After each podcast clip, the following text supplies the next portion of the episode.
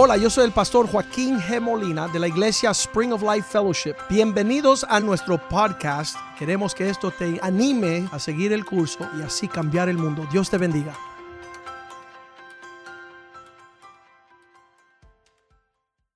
Señor, te damos gracias por tu palabra. Bendice tu palabra y prospérala en el corazón de tu pueblo.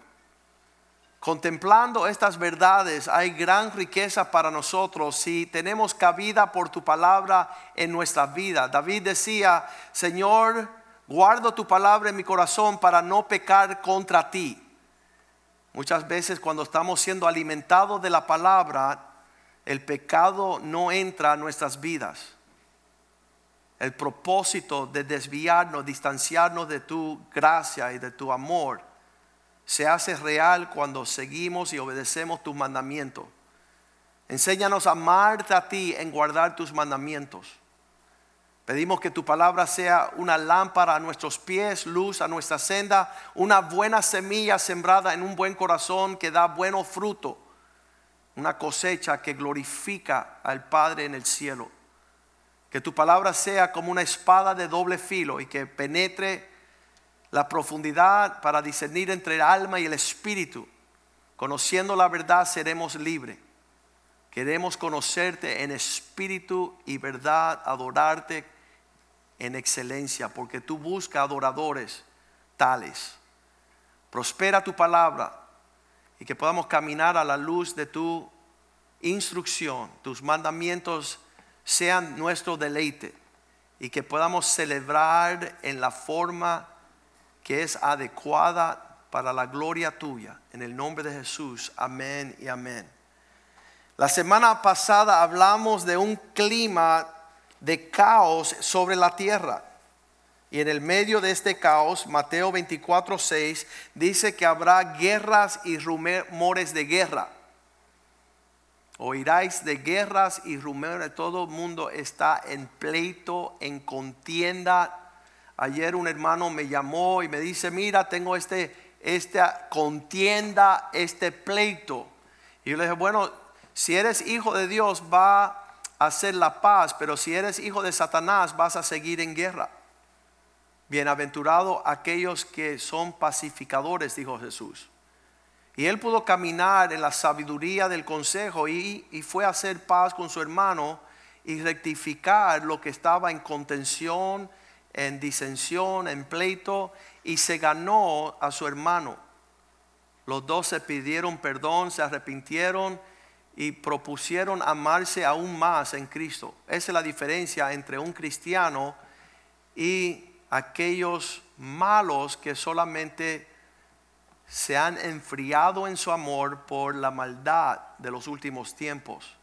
Mirad que no os turbáis. Fíjate que en el medio de la tribulación y de toda el disturbio, dice que nosotros no seamos turbados. De hecho, estábamos leyendo Juan 16, 33. En este mundo tendráis aflicción. Habrá um, estas cosas yo he hablado, dice Jesús, para que tengan paz. ¿Paz dónde? Porque en el mundo tendrás aflicción. ¿Cómo vas a tener paz en la aflicción? Por las palabras que habló Jesús. Confiad, pues yo he vencido al mundo. Jesús y su plan es por encima de la contienda, la discusión, la arrogancia, la conversación corrupta que tienen los malvados. Esta semana a mí me encanta deleitarme en lo que Dios ha hecho los últimos 24 años en esta iglesia. Hemos impactado las naciones con la sobriedad de nuestro mensaje. Muchos quieren ser contienda. Ay, no me saludaron.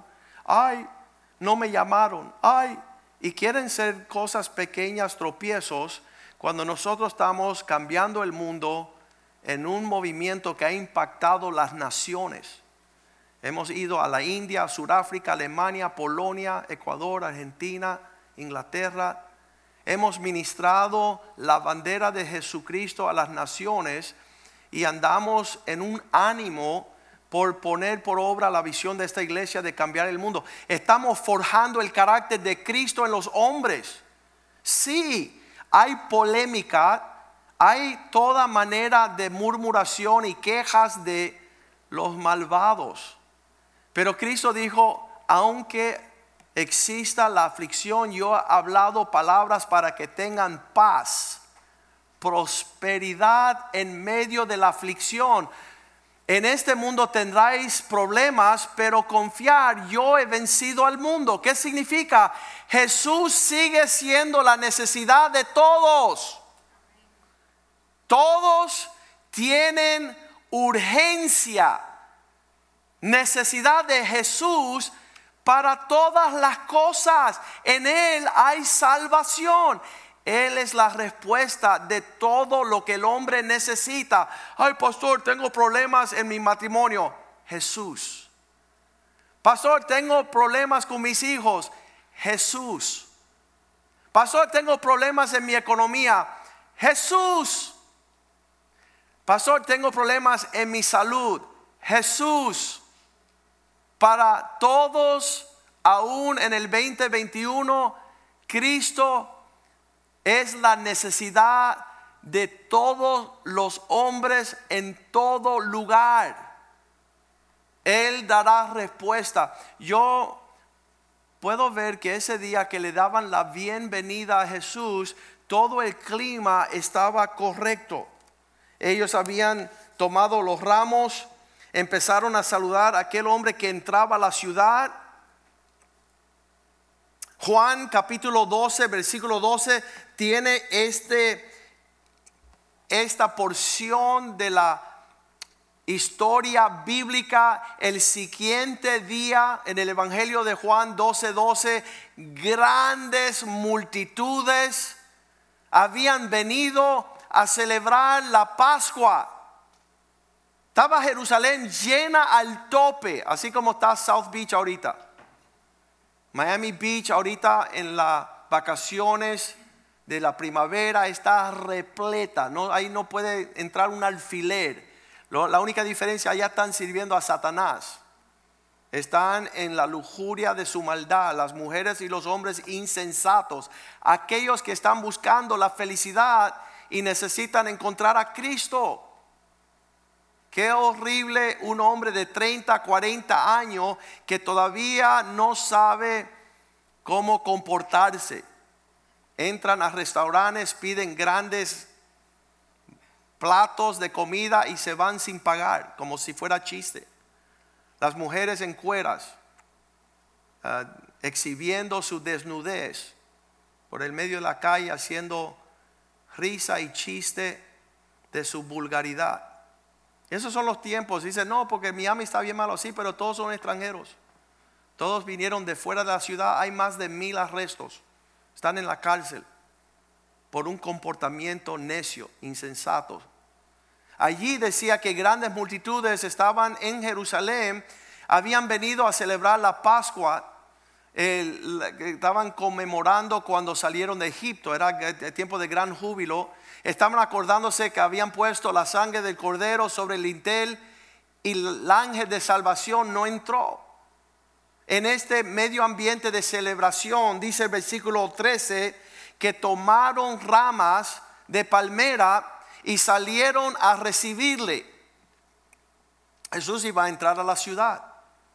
Toda la multitud estaba con una, un ánimo alto para recibirle y clamaban en alta voz, Hosana. La palabra, la salvación ha llegado. La, la palabra Hosana hebreicamente significa Dios interviene ya mismo en este asunto. Significa que no llamaste al 911, sino que invocaste al Dios que acaba de tocar la puerta del frente. Llegó tu rescate, llegó tu respuesta, llegó la, la respuesta de tu oración, de tu clamor. Bendito el que viene en el nombre del Señor. Este es el rey de Israel. Ellos estaban bajo la opresión de los romanos, un pueblo oprimido, cautivo, y ahí viene Jesús declarando revolución, cambio de gobierno. y todos estaban de manera alegre. Versículo 14, Jesús, y halló Jesús un asno, asnillo y montó sobre él como está escrito. Eso, esta profecía estaba en los libros de los profetas antiguos de Israel diciendo, el día que ustedes ven venir en un asnillo al Rey de Gloria, ese será el día de vuestra salvación, día de vuestro rescate, día de celebración, de fiesta. Y cuando vieron a Jesús venir como estaba escrito en el versículo 15, libro de Zacarías 9:9, dice, no temáis hija de Sión, aquí tu rey viene montado sobre un pollino de asna. Venía sobre un burrito. Estaba escrito Zacarías 9:9 la profecía que anunciaba el Mesías, alégrete mucho.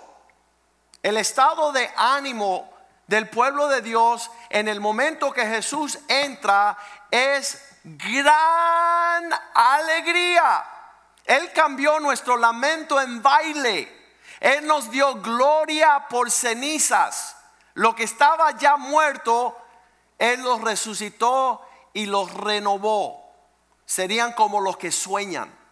¿Cómo es que Dios entró aquí y arregló todo mi pesadilla? ¿Cómo es que Dios vino y salvó mi matrimonio?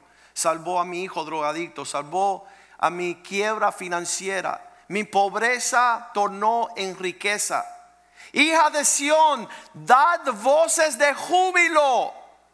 Eh, las personas celebran los deportes, celebran ganarse dinero, celebran encontrarse una manilla de oro, pero el júbilo, la alegría máxima es cuando el Salvador entra a vuestras vidas y comienza a tornar la maldición en bendición, la muerte en vida, la tristeza en alegría, el insomnia de no dormir, ahora me tienen que despertar porque si no duermo tres días seguidos ¿Por qué? Porque hay paz en el corazón. El rey ha llegado, vendrá a ti justo. El Salvador humilde, él no entró en un caballo, él cabalgaba sobre un asno, sobre un pollino, hijo de asna. Cristo vino con humildad, con mansedumbre. Él está dispuesto a esperar que tú le invites a entrar a tu mundo. Él no va a imponerse. Él no te va a atropellar, Él no se, va a obligar, Él no se va a enseñorear sobre ti. Él toma el reino que tú le rindes. Cuando tú le dices, Señor, toma tú, sé piloto. Toma tú el mando, ser capitán. Toma tú y ser general, ser rey sobre mi vida. Quiero tener un Señor quiero obedecer, quiero sujetarme, quiero escuchar tus palabras como mandamiento en los cuales yo me deleito. Sabes que cuando él entró a la ciudad, esta gran alegría de estos anuncios, Juan 12, 16 dice que sus discípulos no entendieron. En el momento que sucedía estas cosas, no las entendieron sus discípulos, dice la palabra, al principio, pero cuando Jesús fue glorificado, entonces se acordaron de que estas cosas estaban escritas acerca de él y de que se las habían hecho. Ellos habían adorado al rey. Y entonces, en ese sentir, se preguntaban unos a otros, Mateo 21, 10, ¿quién es este? Cuando toda la ciudad, cuando entró en Jerusalén, toda la ciudad se conmovió. Sabes, yo deseo que esto suceda en la ciudad de Miami. En la ciudad de Miami necesitamos a Jesús como nuestra primera prioridad en la búsqueda de las familias de esta ciudad. Me encantó ver el concierto la semana pasada de Aimé Nubiola aquí en el centro de la ciudad rodeada de todos los medios y ella dijo, gloria a Dios. Y la gente decía, ¿qué le pasó a la bemba colorada? Ella estaba diciendo, sin Dios yo no puedo hacer lo que hago. Sin Dios tú no estuvieras aquí tampoco. Sin Dios no pudiéramos disfrutar nuestra familia, nuestra carrera, nuestra prosperidad. Lo mismo que estoy diciendo esta mañana. Cuando ellos se conmovieron en la ciudad, ellos tenían una pregunta y la pregunta es, ¿quién es este? ¿Sabe lo más triste que sucede en esta ciudad? Que los cristianos no están representando y mostrando el ejemplo del verdadero Jesús. ¿Sabes que esta ciudad necesita no más demostración de, de toda dirección indebida, sino necesita a Jesús? Cuando ellos preguntaban quién es este, versículo 11, la respuesta llegó. La gente decía, este es Jesús, el profeta de Nazaret, que proviene de la región de Galilea. En otras palabras, cuando yo llego a cualquier lugar, no puedo ocuparme en cien mil conversaciones porque la necesidad urgente en estos tiempos es la salvación. Para donde quiera que usted mire, en cualquier conversación, en cualquier relato, cualquier familia, amistad, negocio, relación, en cualquier pleito o contienda, cualquier tribulación y problema, Jesús es nuestra necesidad. Jesús tiene respuesta para que nosotros podamos entrar en los propósitos de Dios de manera especial. Dice la palabra de Dios en Hebreos 13, 8 que Jesús es el mismo ayer, hoy y por los siglos. Qué tremendo. Que Jesús no cambia. Que este Jesús que está celebrado este domingo de ramos la necesidad de todos, comenzando por el pastor, la familia del pastor, los hijos del pastor, las finanzas del pastor, las amistades del pastor. Todos necesitamos aquel que no cambia. ¿Por qué? Porque están los ciclos de la vida cambiando y, casi, ok, estamos en el 2021, hay que cambiar. No, hay que volver a Cristo. Hay que volver a la salvación. Hay que volver a la fuente de la salvación, el autor de vida. Cuando Él dice, sed de buen ánimo, en el mundo tendráis tribulación, pero yo he vencido el mundo. En el medio del caos y de la locura y de las pastillas de los nervios y de volverme loco y de no saber qué voy a hacer, necesito lo que dice Primera de Corintios 14, 33. Dios no es el Dios de confusión. ¿Qué les voy a decir? Cuando tienes confusión en tu vida, caos, anarquía, no hay orden, no hay gobierno, Jesús está ausente. ¿Por qué? Porque Él no es el Dios de la confusión, sino de paz. Él es el autor de la paz. Como podemos ver en el lugar que está su gobierno llamado la iglesia donde están congregados los creyentes, los apartados. Pero dice la palabra de Dios en Romanos 3:17 que el camino de la paz no conocieron. Me turba cuando entro a una casa cristiana y veo caos, veo confusión, veo argumentos, veo contienda, veo toda manera de argumentos donde la paz no está, yo conozco algo, conozco el príncipe de paz.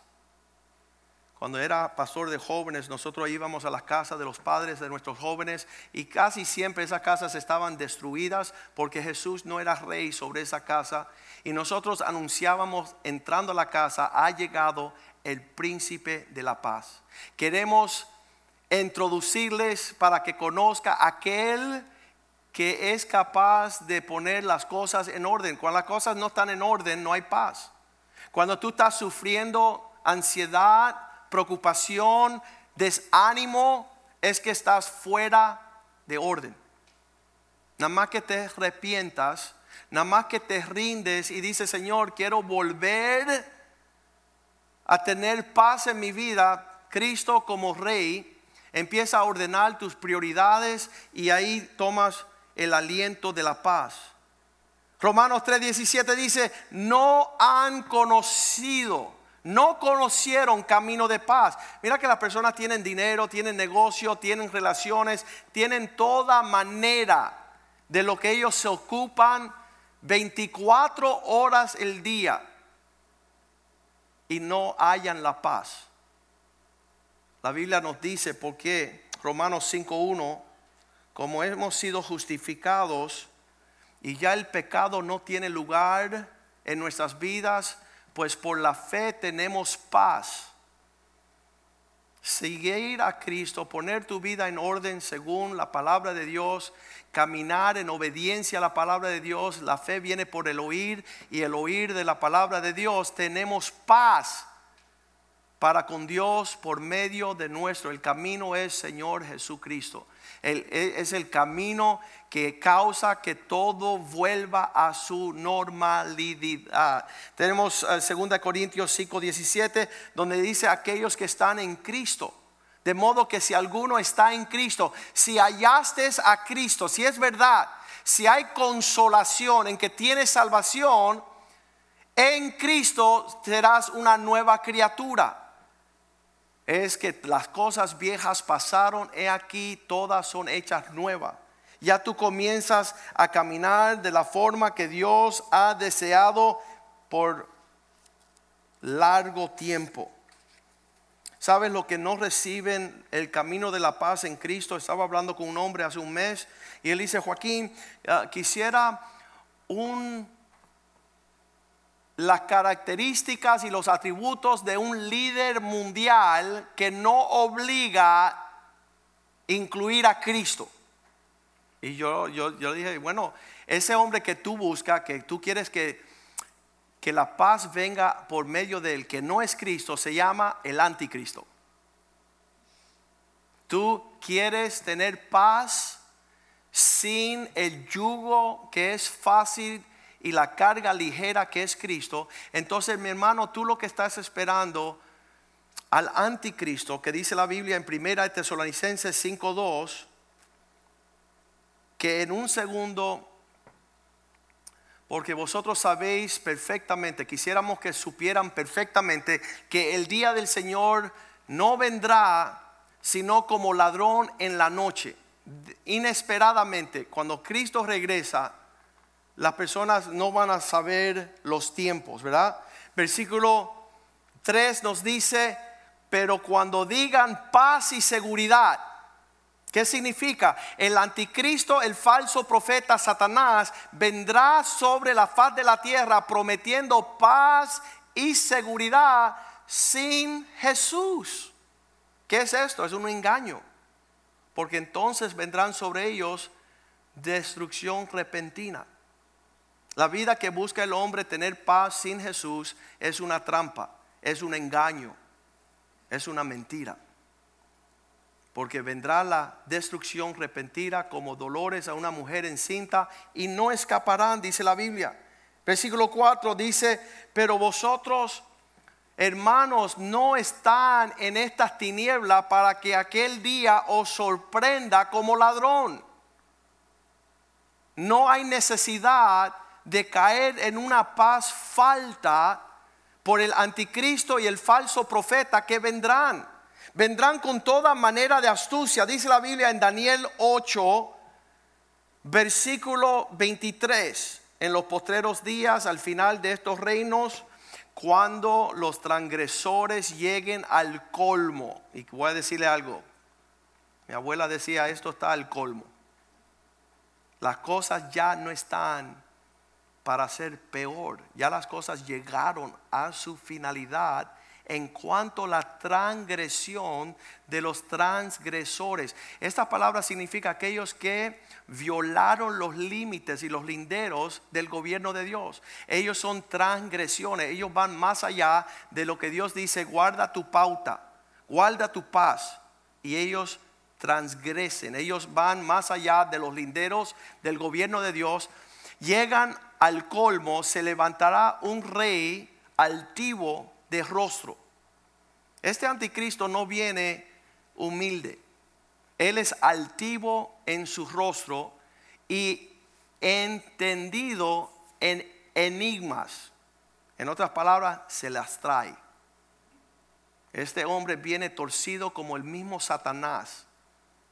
Viene torcido en pensamiento, en astucia, como la misma serpiente. Versículo 24, los atributos de este anticristo dice que su poder se fortalecerá, va a crecer en fortaleza, mas no con fuerza propia, no va a ser su propia fuerza y causará grandes ruinas y prosperará y hará arbitrariamente, hace lo que le da la gana sin darle cuenta a nadie destruyendo a los fuertes y a los pueblos que le pertenecen al Señor. Él hará guerra contra los creyentes, contra la fe, contra aquellos que creen en la palabra de Dios y profesan a Jesús. Eso sería su guerra.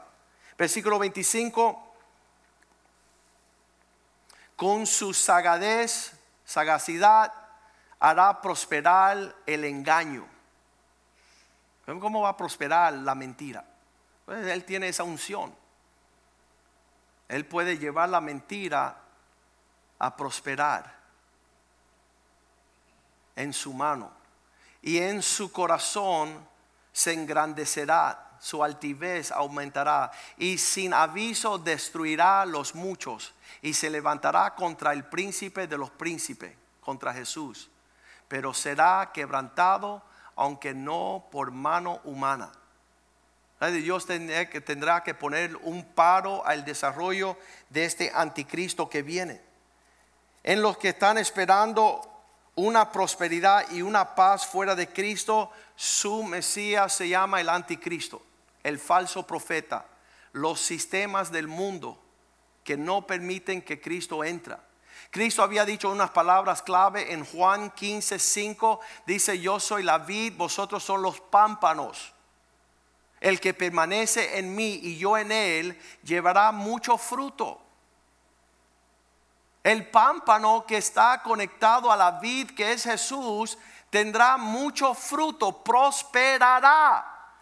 Porque separado de mí, dice Jesús, nada podáis hacer.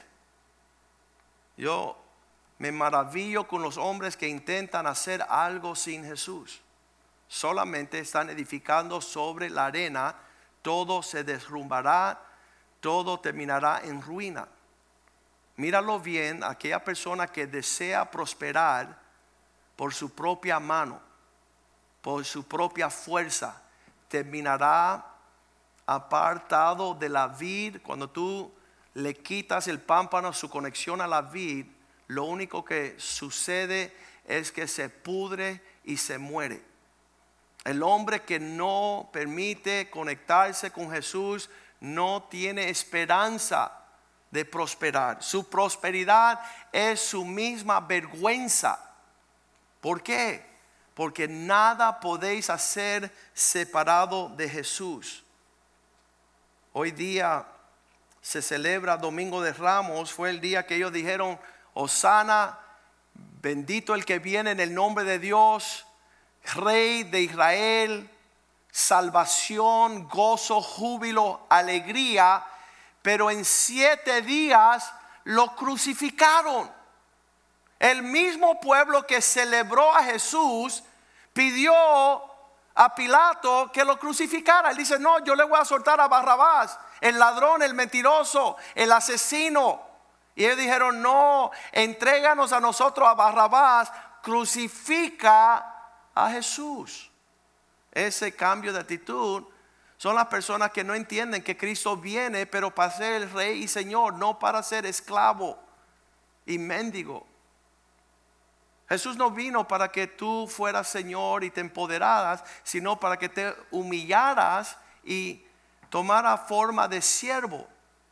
Y que puedas conformarte. Romanos 8:29 dice, aquellos que conoció, antes conoció, también predestinó cuál fue nuestro llamado para que fuésemos hechos conformes la imagen de su Hijo. ¿Qué fue la imagen de Jesús? Obediente, humilde, sujeto, hijo fiel a su papá, a su casa, a sus hermanos. Y realmente, porque Él se humilló, porque Él obedeció, porque Él se sujetó, Dios lo levantó en alto y le dio un nombre sobre todos los nombres. Él dijo, yo estoy entre vosotros como aquel que sirve y no he venido a que me sirvan. Yo he venido a derramar mi vida porque el Padre me lo ha pedido. Y cuando uno comienza a vivir la vida de Cristo, el Evangelio comienza a ser cosa seria. Juan capítulo 6, versículo 66 dice, a partir de ese tiempo muchos de sus discípulos se apartaron. Juan 6, 6, 6 el versículo más triste en la Biblia, desde entonces muchos de sus discípulos volvieron atrás. Lo hablamos el miércoles, el descarriado.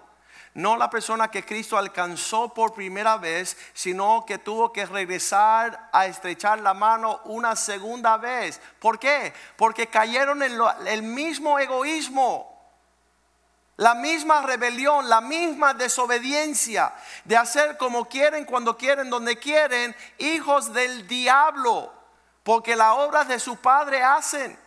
Se enseñorean sobre el trono de su Dios. En otras palabras, ya Jesús no manda, ellos mandan. Ya Jesús no es Señor. A partir del momento que Jesús le pidió a sus discípulos tomar su sangre y comer su carne, Dice, desde entonces muchos de sus discípulos volvieron atrás y ya no caminaban con él. Y eso es un tiempo triste. Los mismos que celebraban a Jesús domingo de ramos, ahora decían con gritos, crucifíquenle. Queremos que Él muera porque Él ha venido a tomar el lugar de rey. Sobre su cabeza en la cruz escribieron rey de los judíos. Su penalidad fue introducirse como rey de gloria sobre su pueblo. Y a él lo rechazaron. Cuando él quería ejercer su señorío, su principado, ellos dijeron, no, aquí el que manda soy yo. Y entonces empezaron a conocer segunda de Corintios 11:4, a otro Jesús. Y tú dices, ¿cómo va a haber otro Jesús? Jesús solamente hay uno, la necesidad del mundo es Jesús. Porque si viene alguno predicando a otro Jesús, ¿cuál es el otro Jesús? Bueno, son las personas que hablan de Dios pero no tienen iglesia. Hablan de Dios pero no tienen pastor. Tienen reunión de oración pero no obedecen en el cuerpo de Cristo tienen estudios bíblicos, llegan todas las brujas de, la bruja del este, la bruja del oeste, la bruja del norte, la bruja del sur, de Southwest, de Miami Lakes, de Westchester, llega todas las brujas de Hialeah y se reúnen. Lo único que tienen a otro Cristo, porque no saben obedecer, no saben honrar, no saben edificar. Su rebeldía muestra la predicación de otro Jesús que el que os hemos predicado. Nosotros le hemos mostrado nuestras vidas. Han recibido otro espíritu que el que habéis recibido. Hay otro espíritu. No es el Espíritu Santo, no hay mansedumbre, no hay bondad, benignidad, longaminidad, hay celos, contiendas, toda manera de hechizos. Han recibido otro espíritu y otro evangelio que el que habéis aceptado, ustedes bien lo tolera. Personas se presentan con cualquiera, yo soy cristiano, ah, qué bueno. Esta semana hablamos con una mujer que el hombre decía, yo soy cristiano y tú tienes que recibir a Cristo y estaban viviendo juntos sin casarse. Él le presentaba un evangelio que no vivía, era un evangelio falso. Él no tiene pastor, él no tiene iglesia, pero se pasa siempre escribiendo los versículos bíblicos. Una joven que se fue con otra mujer dice Dios es amor. Es lesbiana, está en lujuria y relación inmoral, la rebeldía sexual estéril. Y dice, Dios me ama un evangelio diferente sin arrepentimiento, un espíritu diferente de lujuria y maldad. Hace años me presentaron un hombre que estaba, estaba yo en una estación de televisor y cuando entro le estoy explicando el libro que tenemos nosotros que se llama ¿Qué es un hombre? Y cuando yo presentaba mi libro, el productor tenía 30 años y dice, ¿qué vas a hacer tú con ese libro cuando mi papá me decía este productor, mi papá se fue con otro hombre y dejó a mi mamá y a mi hermana y a mí solitos. Y le digo, bueno, ¿sabes qué? Que si tú me presentas a tu papá y nosotros podemos compartir el Evangelio, las buenas nuevas de Jesús, y el Espíritu Santo cae dentro de tu papá, es como el virus ébola. Es tan contagioso que él va a dejar de ser perverso. Porque el Espíritu Santo es mayor que el espíritu de este mundo. La fuerza y el poder de Dios es más fuerte que el yugo del pecado. Entonces nosotros tenemos el verdadero Jesús en el verdadero espíritu, con el verdadero evangelio que produce los frutos. ¿Viste la diferencia? Los frutos hablan más que las palabras. Nuestro comportamiento en que las personas necesitan a Jesús es más que toda la hechicería. Nosotros decimos, estas brujas, estos hombres malvados están edificando frutos, pero no que agradan a Dios. Le decimos Frankenstein. Están creando monstruos. ¿Cuáles son los monstruos? Andan hablando de la Biblia, dicen del amor de Dios, profesan los versículos, están en las redes sociales como predicadores, evangelistas, y después van a comprarle demonios a sus hijos. Andan ofreciéndole sacrificio de demonios a sus hijas. Ese no es el evangelio que hemos recibido. Y lo que estamos hablando hoy, si vamos a celebrar el Domingo de Ramos, es celebrar que hay un rey glorioso hay una necesidad de este Salvador. Años atrás conocí a un judío y yo me maravillaba y decía, ¿cómo el judío puede aceptar a Cristo como Rey y Salvador? Y le digo, mira, me, preocupa algo de tu vida, cómo tú siendo judío recibiste a Cristo. Y él me dijo, Joaquín, era sencillo. Yo era abogado, él era cliente. Me dice, es sencillo, yo necesité un Salvador y Jesús es Salvador mío. En este mundo no hay muchos salvadores, solamente hay uno uno que trae la salvación. Hemos conocido la salvación mediante Jesucristo. No una religión, no una dogma religiosa, no una teología eclesiástica. En estos tiempos vemos los púlpitos llenos de predicaciones de, pastores que los hijos están más descarriados que el mismo anticristo.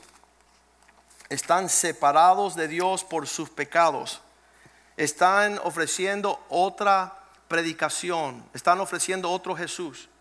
Se llenan sus cuerpos de tatuajes con versículos bíblicos. Cristo te ama. Jesús viene pronto. Todo lo puedo en Cristo.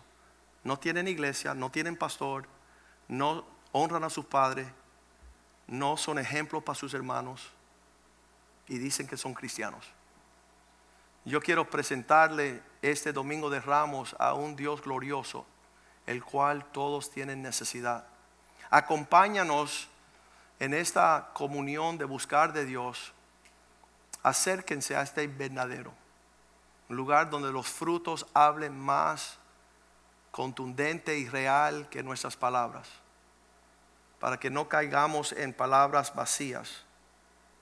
Cuando Cristo se presenta, Él quiere que el hombre madure. Allá en Efesios 4, 12 dice que tenemos que perfeccionar nuestro carácter. edificándonos en el cuerpo de Cristo. Esto perfeccionar la salvación, esto de crecer y madurar es la obra de Dios en nuestros medios. Versículo 13 dice, ya no, dice, hasta llegar a la unidad de la fe, para llegar a la medida del varón perfecto, a la estatura y la plenitud de Cristo. Ahí lo está todo. En Cristo está todo. Versículo 14, no siendo más niños, para que yo ya no seas más inmaduro, para que no seas fluctuante, para que no seas irresponsable, para que no seas pródigo, para que no seas huérfano ilegítimo, llevado por cada viento que sopla, de acuerdo a la estratema, al engaño de los hombres que engañan con astucia y artimañas del error. Eso es lo que estamos hablando hoy. Este domingo de Ramos decimos, Hosana, bendito aquel que viene en el nombre de Jesús. Eres la salvación que todos necesitan. En Cristo está la vida y el que tiene el Hijo tiene la vida. En Cristo está escondido el propósito de Dios que explica el significado del por qué estar en la tierra.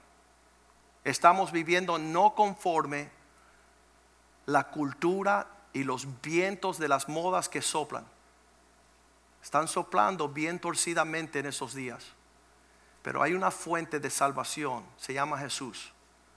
Y necesitamos nosotros los cristianos llevar a Jesús a todo lugar, a toda criatura, predicando en tiempo y fuera de tiempo, lo legítimo y lo genuino que hemos recibido.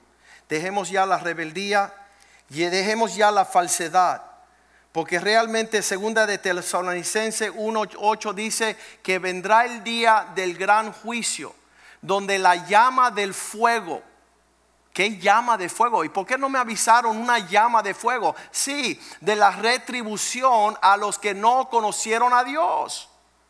El no conocer a Dios tiene consecuencias profundas. No es ligera. Muchas personas dicen que Dios no va a juzgar al hombre. Pero ya Dios juzgó la humanidad.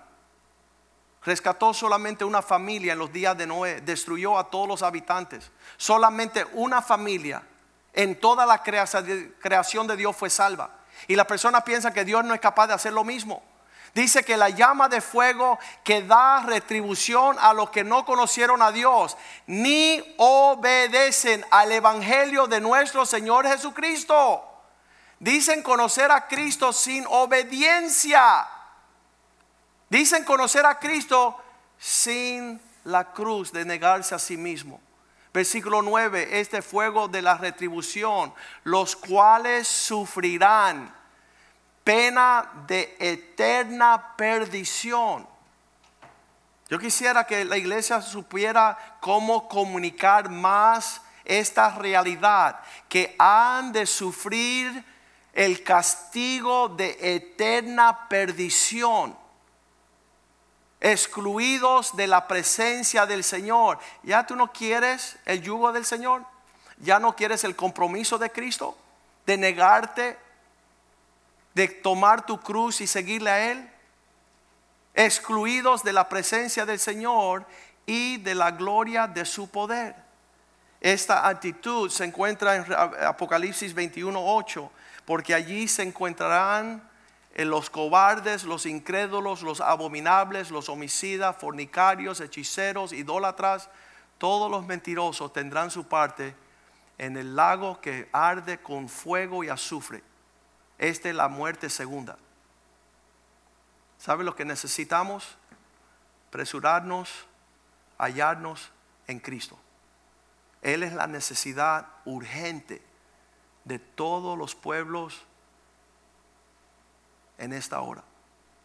Padre, te damos gracias por tu palabra. Hoy en las iglesias se están otorgando un ramo a todas las personas pensando que esa es la bendición. Pero la bendición es cuando tú tomas tu señorío y tu poderío y tú te enseñorea y toma el trono en el corazón del hombre te sientas en el trono de nuestra vida para sujetarnos, obedecer y hacer tu voluntad. Jesús nos enseñó, pasa de mí esta copa, pero no se haga mi voluntad.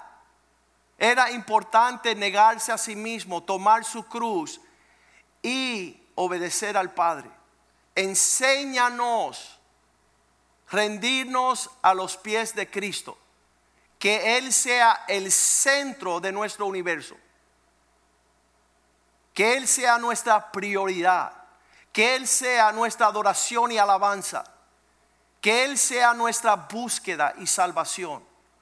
Sana tu pueblo, Dios, sana las naciones, rescata a los hombres perdidos, rescata al arrogante, al ignorante, al soberbio, que pueda ser quebrantado y volver a casa, casa de su padre, hogar en el Señor, para que tú puedas darnos tu identidad, tu legado y tu herencia que podamos ser legítimos hijos de Dios y que Satanás no nos engañe con artimañas de nuestra simple y sincera devoción a Cristo.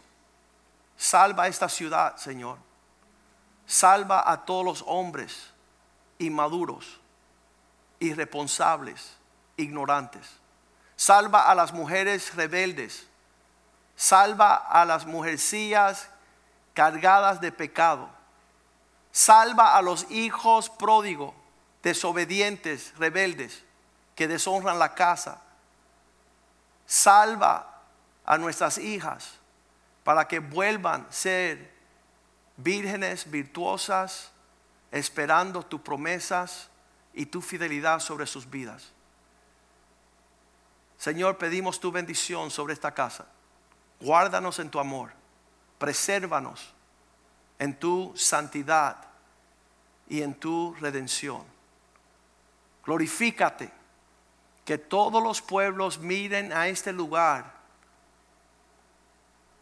lugar de tu misericordia, y haznos, haznos a nosotros instrumentos y ministros de tu amor, que podamos caminar en estas realidades llevando mucho fruto, porque estamos conectados a la vid que es Jesús. Te lo pedimos en el nombre de Jesús. El pueblo de Dios dice amén, amén y amén. Les amamos en el Señor. Sabemos que los planes de Dios han de llevarse a cabo. ¿Qué significa? Cuando Dios dice en Jeremías 29, 11, sé los planes que tengo para con vosotros. Sé los pensamientos que tengo acerca de vosotros, pensamientos de paz, de prosperidad, de llevar mucho fruto, no de mal, para darlos el fin que esperáis. Dios va a cumplir su promesa sobre nuestras vidas y realmente vamos a ver el cumplimiento de los tiempos en nuestras familias y en esta casa. Dios les bendiga, les amamos, nos veremos el miércoles a las 7 nuestro estudio bíblico entre semana estamos con la expectativa de ver la bondad de Dios alcanzarnos en maneras maravillosas. Dios les bendiga, les amamos en el Señor.